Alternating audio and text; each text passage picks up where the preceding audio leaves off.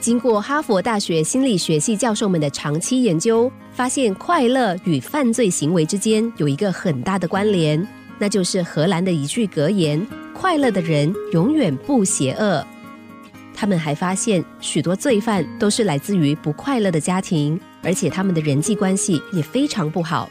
种种不快乐的原因加起来，让他们的性格产生极大的偏差。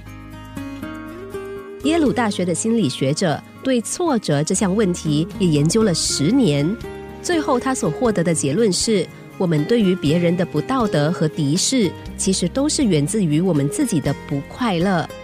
在他的研究专论中还提到，追溯精神病的源头，我们也发现主因还是在不快乐的问题上。所以，想治好他们的病情，我认为唯一的方法就是让他们先快乐起来。此外，有一项调查显示，保持愉快心情的企业家，他们习惯看见事情的明朗面，所以他们比悲观的人更能够突破困境。正因为这样，这些乐观的企业家也比其他人更能够获得非凡的成就。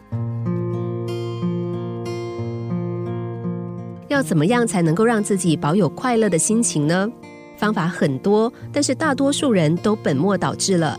因为我们经常安慰自己说：“好好的做，你很快就会获得愉快的生活。”希望功成名就的人则会不断的对自己说：“忍一忍，苦一苦，只要成功了，快乐自然就来了。”不管是哪一个情况，这些快乐背后其实都背负着很多的条件。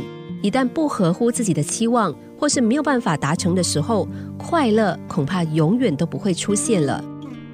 从心理学者的研究中，我们可以说，一切从快乐的心情开始，从心开始，给自己多一点快乐的微笑和支持，你就能获得想要的成功。当你准备大展身手前，可以对着镜子里的自己这么说：开心一点，快乐一点。你一定能够顺利完成。